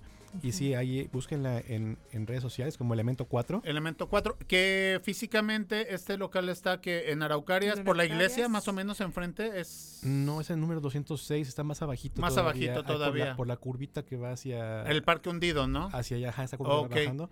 Por ahí está más o menos, me parece, su, su cafetería, taller y todo este rollo. Eh, está buenísimo. Y es que, y es que, amiga, eh, finalmente, Ek, lo que hemos venido platicando a lo largo de estas semanas es, es ya un cambio de cultura, de consumo que, De que tenemos que hacer sí. exactamente de hábitos y pues no tenerle miedo, ¿no? Empezar a, a sembrar nuestras hortalizas, a, eh, a empezar a trabajar lo que es masa madre, eh, más adelante será fabricar otro tipo de alimentos, ¿no? Que nosotros mismos sembremos, cosechemos y que el- en el proceso, bueno, pues los nutrientes eh, sean, sean mejores. Sean mejores. Sí, definitivamente en su momento que podamos producirlos, pero de entrada empezar a probarlos, ¿no? Sí. Porque muchos los conocen, pero otros no. Entonces sería buenísimo que la gente fuera acercándose a esos productos, pues para saber cómo, cómo saben, eh, cuáles son las diferencias en su, en su organismo cuando de repente pruebas eso, ¿no? Eso, eso quería yo preguntarte. Por ejemplo, dices, bueno, lo voy a probar, etcétera. Sabemos que hay gente, o a veces, o cómo te lo diré, ¿cómo tenemos la garantía? ¿Cómo nosotros podemos reconocer que sí es pan de masa madre? Porque, por ejemplo, Claro. cuando se puso de moda todo esto de lo orgánico, ah, es que la lechuga orgánica, eh, pero ¿cómo sé qué sí es? O sea, ¿cómo lo puedo yo identificar? El, el pan de masa madre tiene características en, en sabor que son muy marcadas. En, en inglés le llaman eh, sourdough, que es una, una masa agria. Entonces, el, el- el pan de masa madre tiene ligero sabor agrio, como si estuviera eh, descompuesto, la fermentación, ¿no? Claro. Entonces, cosa que por ejemplo no pasa cuando vas tú a una panadería de las de los supermercados y pruebas un pan, un, un bolillo, un este un baguette, lo pruebas y sabe pues a, a triguito, sabe un sabor más plano, un poco de sal, ¿no? Entonces, generalmente los panes de masa madre tienen un sabor eh, un poco más eh, agrio, eh, muy suave al, al- al centro y tienden a hacer una costra un poco más robusta. Eh, la masa tradicional que, que se hace tiene una, un- un- una costra más fina, independientemente de que sea un bolillo o una, una- una baguette. El pan de masa madre hace una costra más gruesa por su Ok. composición. Entonces también tú vas viendo características por ahí, ¿no?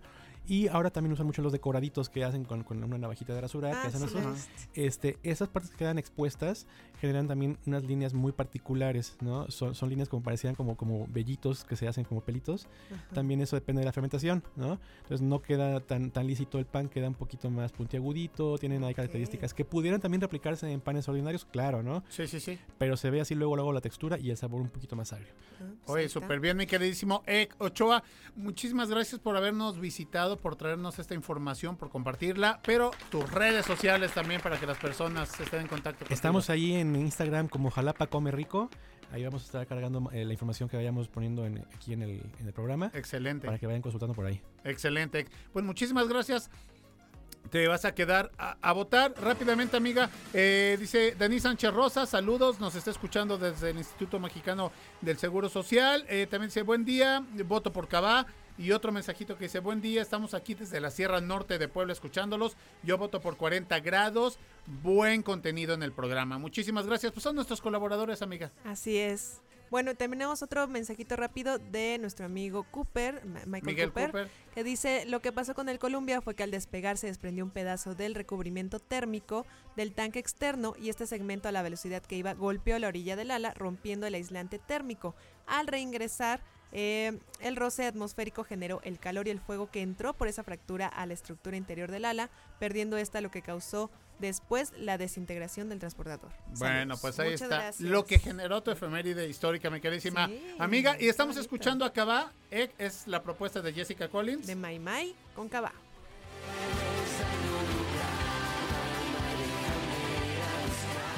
Batalla de rolas. ¡Venga, México! Vamos a. ¡Los amo, Jalapa! Y bueno, mi propuesta, mi queridísimo Ek Ochoa, es precisamente Magneto con 40 grados. Ambas son de este show 90 Pop Tours. Entonces, bueno, hay ciertas colaboraciones, las coreografías, todo lo que tú quieras. ¿Por cuál de las dos te inclinas, mi queridísimo Me voy por 40 grados. ¡Venga! Yo lo sabía, papá. Ya te vi tomando fotos en el buggy, acá, pa, pa, pa, pa, y además comiendo rico. Eso va a ser. Perfecto, pues muchísimas gracias. Ga- Ganó Ay, 40 ganó grados, 40 ¿eh? Grados. Pues es que el día de ayer me tenía que reivindicar, amiga. Muy bien. Si les parece, chicos, gracias a todos por votar. Eco Choa, a todas las personas que lo hicieron a través del WhatsApp por la mañana. Escuchemos a Magneto con 40 grados en los 90 Pop Tour. Vamos a disfrutar esta bendición. Más por la mañana. Luna, cuerpo de Sueño de seda sin descubrir.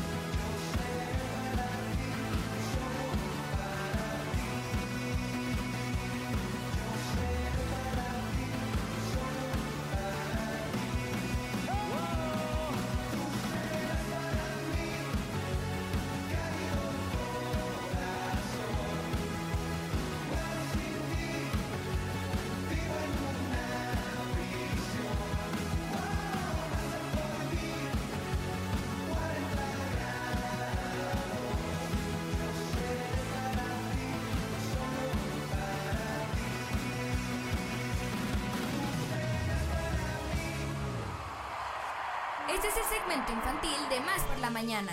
¿Y qué escucharemos hoy? Juegos, Canciones, información curiosidades. o diversión para los niños de todas las edades. Esto es La chicharra. En Más por la Mañana. La chicharra. En Más por la Mañana. Hola chicos y chicas, ¿cómo están? Soy Marian Rola. Hoy quiero compartirles algo. ¿Alguna vez han escuchado este sonido?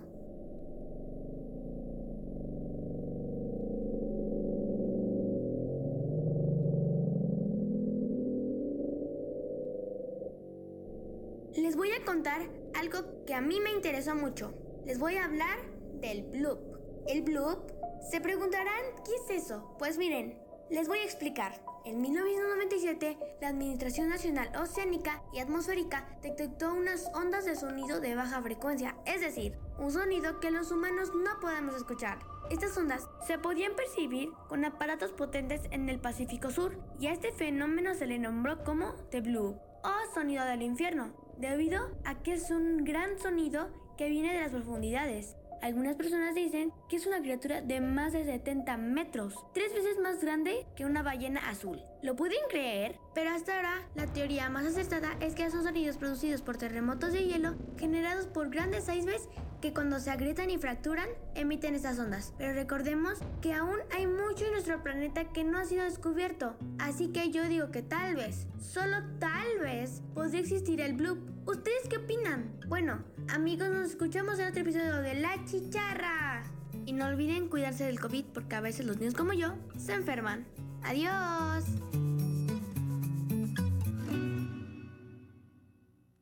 Sujeto en la historia. Con Miguel Aguilar. Sujeto en la historia. Con Miguel Aguilar, más por la mañana.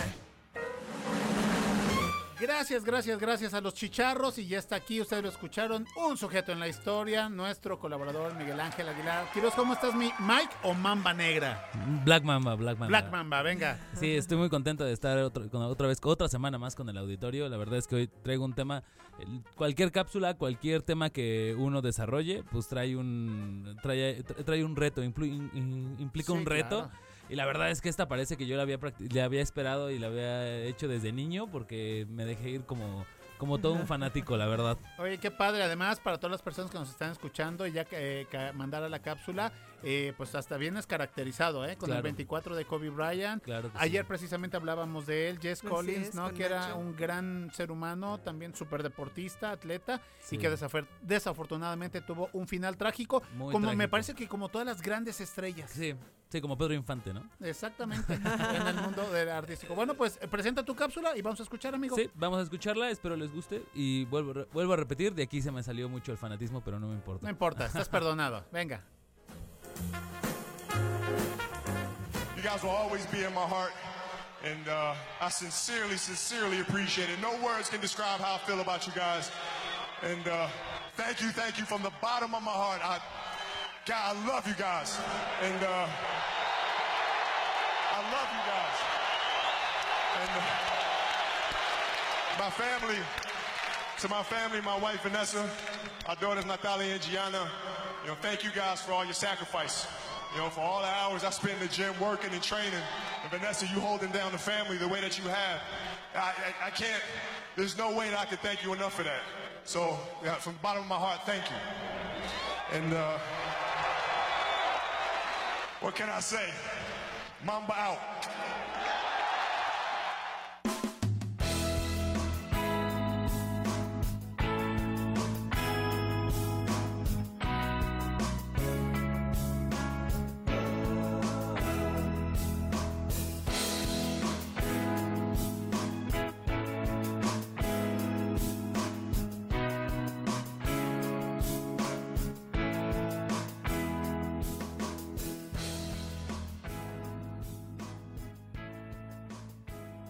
Pasado 26 de enero, pero de hace tres años en el 2020, el mundo se estremecía por la terrible noticia. Una estrella se estaba apagando, se estaba despidiendo y dejando un brillo incandescente, pues el baloncesto perdía a uno de los mejores jugadores que jamás haya tenido este deporte.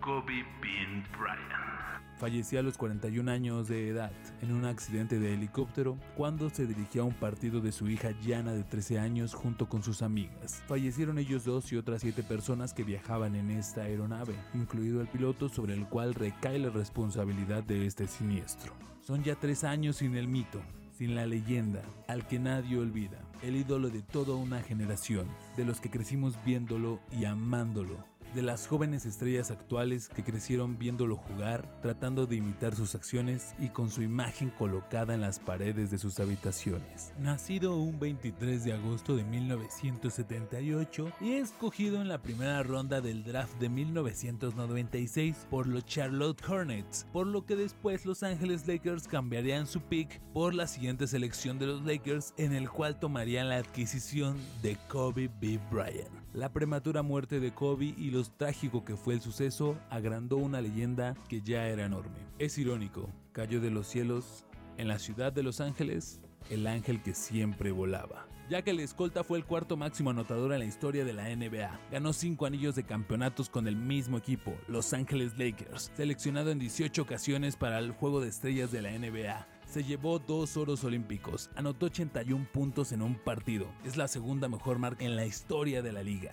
Y anotó 60 en su partido de retiro. Lanzó tiros libres con el tendón de Aquiles roto, combatió miles de veces contra el dolor y todavía se dio el lujo de ganar un premio de la Academia. Ganó el Oscar por mejor documental, narrado, producido y autobiográfico The Dear Basketball. donde el mismo Kobe Bryant se despidió del básquet, pero más que nada pareció una carta de adiós para Los Ángeles Lakers. Un resumen de cómo empezó su vida profesional, pero sobre todo de cómo empezó el sueño de ser basquetbolista, de dónde sale la mentalidad de campeón y quién mejor que Kobe para expresar cada uno de sus sentimientos desde el inicio hasta el fin. Y por eso mejor voy a citarlo. Este fragmento se desprende del documental Dear Basketball de Kobe Bryant. Un amor muy profundo al que le entregué todo, desde mi mente y mi cuerpo, hasta el alma y el espíritu.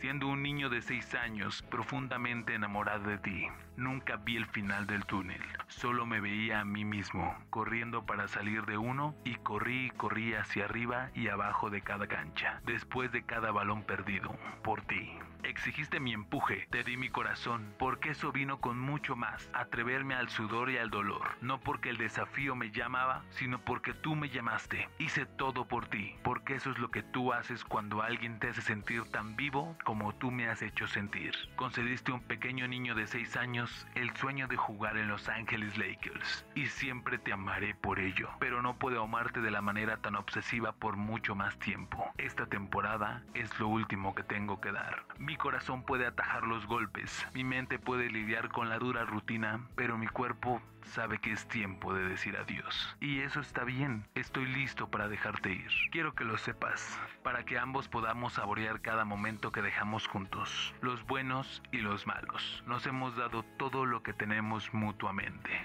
Y los dos sabemos que no importa lo que haga después, siempre seré ese niño con los calcetines y los cubos de basura en la esquina, con 0,5 segundos en el reloj, balón en mis manos. 5, 4, 3, 2, 1. Siempre te amaré, Kobe Bryant. Estas son las palabras del mismo Kobe Bryant cuando se despidió del básquetbol. Este documental narra su última temporada como basquetbolista, pero sobre todo como profesional. Kobe Bryant inspiró a millones de personas en el mundo, creando algo que solamente él entendía. La Mamba Mentality. Que es esta mentalidad férrea, ganadora y empoderada que nos demostraba día con día que tenemos que sobreponernos a todo lo que nos propongamos. Las metas se cumplen. Había que pararse a las 5 de la mañana para que la mentalidad, el corazón y el cuerpo se conecten de la mejor manera. Esas eran las palabras de Kobe Bryant cuando le preguntaban qué era la Mamba Mentally. Sin saber que eran los últimos años de su vida, Kobe B. Bryant todavía se dedicó a crear algo como profesional que se llamaba Las Mambidas Academic, donde impulsó talentos femeninos para que llegaran a consagrarse en el básquetbol femenil profesional de los Estados Unidos. Claro, sobre todo impulsando a sus hijas, pero más que nada para lograr una igualdad en derechos, en visorías, patrocinios, sueldos, seguimiento, etcétera, etcétera, etcétera. Y sin duda la Liga Profesional Femenil de los Estados Unidos le debe mucho a Kobe Bryant porque fue él el que impulsó mucho los derechos y las responsabilidades que tenía que tener una estructura como liga y como representantes. Eso y más nos tenemos que referir de Kobe Bryant. No me alcanzan las palabras para simplemente hablar un fragmento de su vida. Nos llevó al límite de amor por un equipo, por una ciudad y por él mismo. Nos hizo voltear a ver al básquetbol a propios y extraños. Para muchos el mejor de la historia siempre comparado con una de las más grandes figuras del baloncesto como lo es Michael Jordan. Hoy en día creo que hay nuevos prospectos para ese título, pero ya después contaremos esas historias. Así como ese despidió de nosotros, a mí también me hubiera gustado despedirme de él. Esto va dedicado para uno de mis más grandes ídolos, no solo en el deporte, sino también como profesional. Podemos decir y quitarle sinónimos a esta figura, pero lo que debemos de aceptar es que Kobe B es un sujeto en la historia.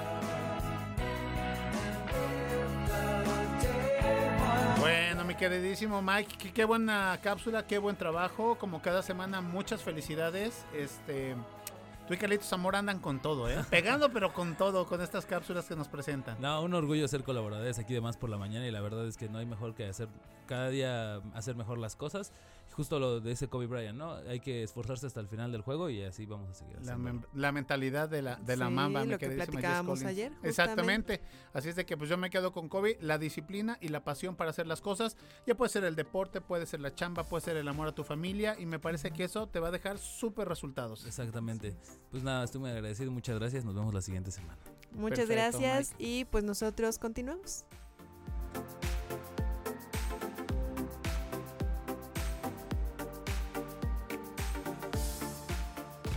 Bienvenidos al espacio Más Conciencia, Conducido por Liz Vázquez. una apasionada defensora del medio ambiente y con una energía contagiosa. En este espacio relacionado con la sostenibilidad y el cuidado del planeta. Más Conciencia. En Más por la Mañana.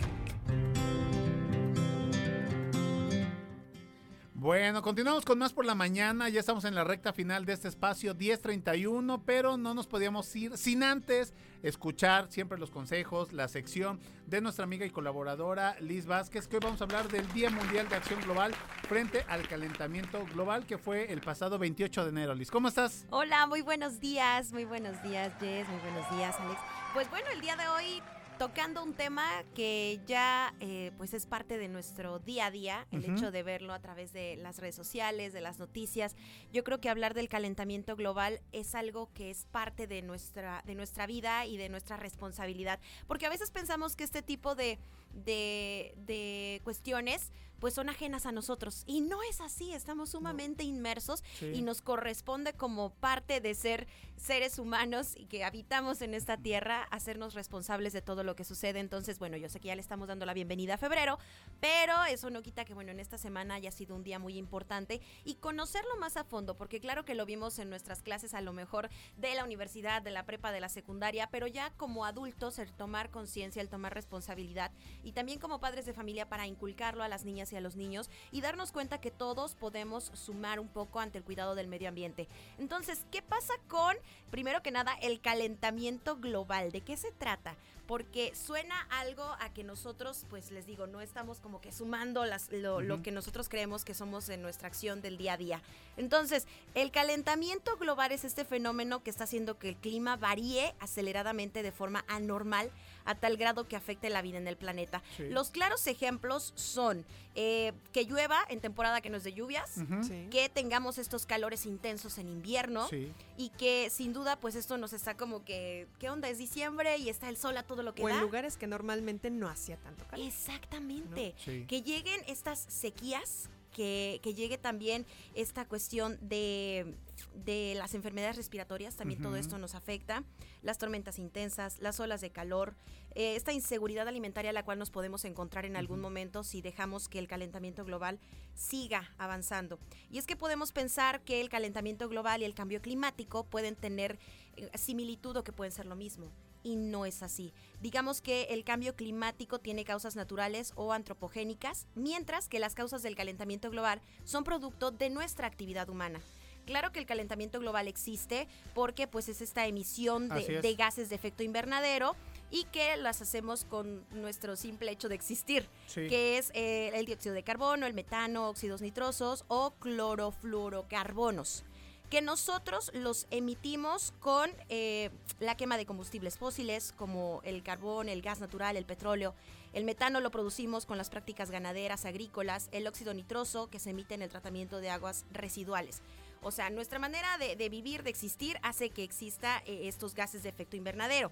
Pero desafortunadamente con, con todo el cambio en la tecnología, en la industria y este aceleramiento de consumismo que tenemos, hace que estos se disparen completamente y que todo esto que está pasando en cuanto a las causas o lo que puede generar el calentamiento global, pues ya sea un hecho inminente y que también esto se confirma ya como uno de los mayores desafíos de la civilización humana. Sí, debe de ser, amiga. O sea, eh, lo que tú decías ahorita de donde no llovía, que estaba lloviendo, cómo se empieza a poner el clima bien loco, lo vivimos aquí día a día. Ya es cuando salimos aquí al estacionamiento de RTV y prácticamente te estás asando con el sol. Te pasas a la sombrita y te estás congelando. Entonces, es, ya no sabes ni, ni qué En hacer. Jalapa, ¿cuándo ibas a ver a la gente así con, con la, bueno, las chicas con tirantitos, con vestidos? Porque la verdad era mucho más frío, mucho más húmedo. Y ahorita ya no aguantas. El chipi chipi, El ¿no? chipi, el famoso claro, chipi chipi Y chipi ya- que nos acompañaba. Ya casi no lo vemos. Y sabes que ahorita los otorrinos felices de la vida, Liz, porque ahorita, bueno, las Sí, alergias sí, están, sí, porque a se- la orden. el cuerpo es algo tan sabio que, que de una manera te está diciendo, ¿qué está pasando? ¿No? O sea, con, con este, con estos cambios tan bruscos. Sí, es que son cambios que, que son inminentes, porque como bien lo decía, pues el hecho de nuestra vida de existir ya está presente todo este calentamiento global. Pero todo esto comienza a preocuparnos y más que nada hay que ocuparnos, porque si bien eh, este esto del calentamiento global se comenzó a escuchar, a investigarse a siglos a inicios del siglo XIX, perdón, Sí. pues ganó gran popularidad en la década de los 60, de los 70 y desde entonces se ha expandido no solamente a universidades, a instituciones públicas, organismos públicos, sino que ya es parte de lo que nosotros podemos hacer. Así que si nosotros eh, queremos tener conciencia y aparte de eso tomar acción, pues aquí les van unas recomendaciones Venga. de lo que nosotros podemos hacer desde casa y que son clave para que el calentamiento global se, se reduzca, se reduzcan estos gases de efecto invernadero y que podemos hacerlo con pequeñas acciones, como por ejemplo ir en autobús, eh, transportarnos a lo mejor en bicicleta, caminar un poco, Tardar también menos tiempo a la hora de darnos un baño puede ser Sí. riquísimo, desestresante, pero también ahí estamos generando energía, generando electricidad y que se convierte en estos gases de efecto invernadero. Aprender a reciclar, que también esto sea parte de nuestro día a día, darle esta segunda oportunidad a las cosas, apagar la luz que no estemos ocupando Sí. en casa, apagar la televisión, desconectar los dispositivos móviles si no los estamos ocupando, también respetar el entorno respetar la naturaleza, respetar los animales, también a la hora de alimentarnos, comer más frutas y verduras, menos alimentos procesados. Esa es una clave eh, que podemos tener a la mano y que puede hacer la diferencia. Lo que ya hemos comentado en algunos otros programas, que también es consumir lo que encontramos en los mercaditos que están cercanos a nuestra casa, no dejarnos llevar por la apariencia que tienen las frutas y las verduras a lo mejor sí. en, en los súper, porque los traen desde lejos, Sí, están sí. eh, con fertilizantes y todo esto también nos afecta. Entonces hay que recordar los riesgos, hay que tenerlos presentes para que veamos que estas acciones pueden hacer el cambio. Si queremos evitar sequías, si queremos evitar esta seguridad alimentaria y abastecimiento de agua, que ahorita que están los tandeos nos volvemos locos si no tenemos agua en casa. Sí. Imagínate si en algún momento tenemos que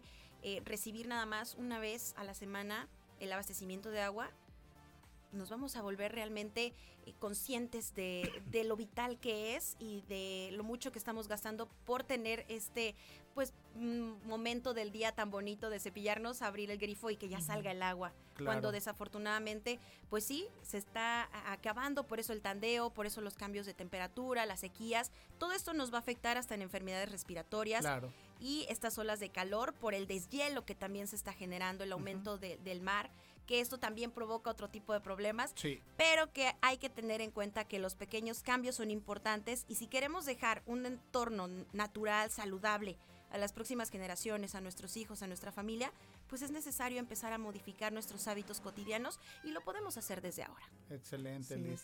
Oye, pues eh, qué buena información y realmente eh, eh, sí quiero comentar algo de que quien siga a Liz en redes sociales me encanta porque no nada más vienes y compartes esta información, estos datos, amiga, sino que llevas ese estilo de vida, ¿no? Yo te veo haciendo ejercicio, te veo caminando, te veo con tus mascotas. Entonces, este, muchas felicidades por ese ejemplo que nos estás dando, Liz. Y pues nosotros, eh, como, como especie, Jess, creo que nos corresponde ya eh, ponernos sí o sí, porque esto ya es un foco rojo. Sí, Entonces sí. estamos ya ahorita algo correctivo y no preventivo como en su momento pudo suceder.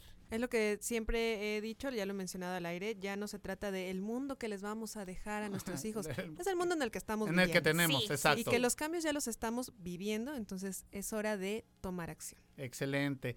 Bueno, pues nosotros, Liz, te agradecemos mucho. Te esperamos la próxima semana. Claro que sí, yo Perfecto, aquí estaré. ¿eh? Muchas Vienes a pasar lista. Sí, aquí estaremos. Muchísimas gracias de verdad por el espacio y bueno, feliz de poder compartir estos temas. Y a quienes quieran seguirme en redes sociales, bueno, estoy en Instagram como Lisbeth-Sinache o en Facebook como Liz Vázquez y bueno, ahí podemos tener más interacción sobre estos Claro. temas si alguien está interesado. Ahí, ahí- ahí les presumes tu reloj, que está muy chido, ¿eh? Está precioso. Ay, gracias. Lo amé, lo amé ahorita que entró. Ajá. Bueno, pues Indirecta, amiga, ¿eh? Gracias, Liz. Sí, muchas gracias. Y pues, amigo, Nos tenemos que ir, empezamos a levantar el puesto, chicos. A nombre de la producción, muchísimas gracias. José de la Fraga, Lemota, ya está Monse en los controles. Por ahí debe de andar el Fonchito Celedón, también Alex Rodríguez, toda la banda, todo el ejército que hace posible esta producción. Gracias a todos ustedes. Los amo Jalapa. Pero antes, nos vamos con la efeméride musical. Precisamente, Harry Edward Styles nació un primero de febrero del 94. Él es un cantante, compositor y actor británico. Eso de los que no dicen Peter, dicen Peter. Mira, que quiere Exactamente. Este, excuse me, sir. Y bueno, pues él inició su carrera como cantante en el 2010 como integrante de esta famosísima boy band One Direction con la participación del programa de X Factor y quedó en el tercer lugar. Los dejamos con Watermelon Su- Sugar. Guara- Watermelon Watermelon Sugar, ¿no? Sugar. Watermelon Sugar. Canción incluida en su segundo álbum de estudio, Fine, Fine Line. Line. Exactamente, amiga. Pues nos despedimos. Gracias. Continúe con la programación de Radio Más. Comunidad en comunicación. Más por la mañana. La radio te sirve. Tastes like strawberries on a summer evening, and it sounds just like a song. I want more berries and that summer feeling. It's so wonderful and warm. Breathe me in, breathe me out.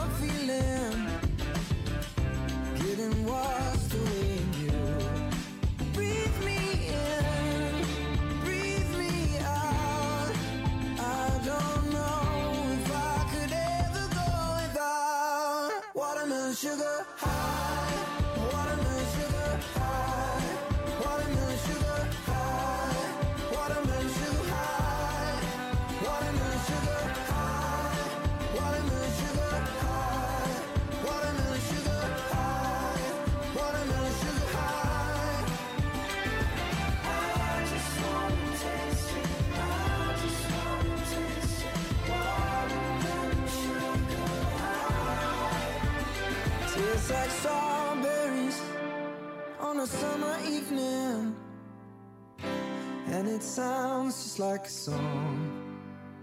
I want your belly and that summer feeling. I don't know if I could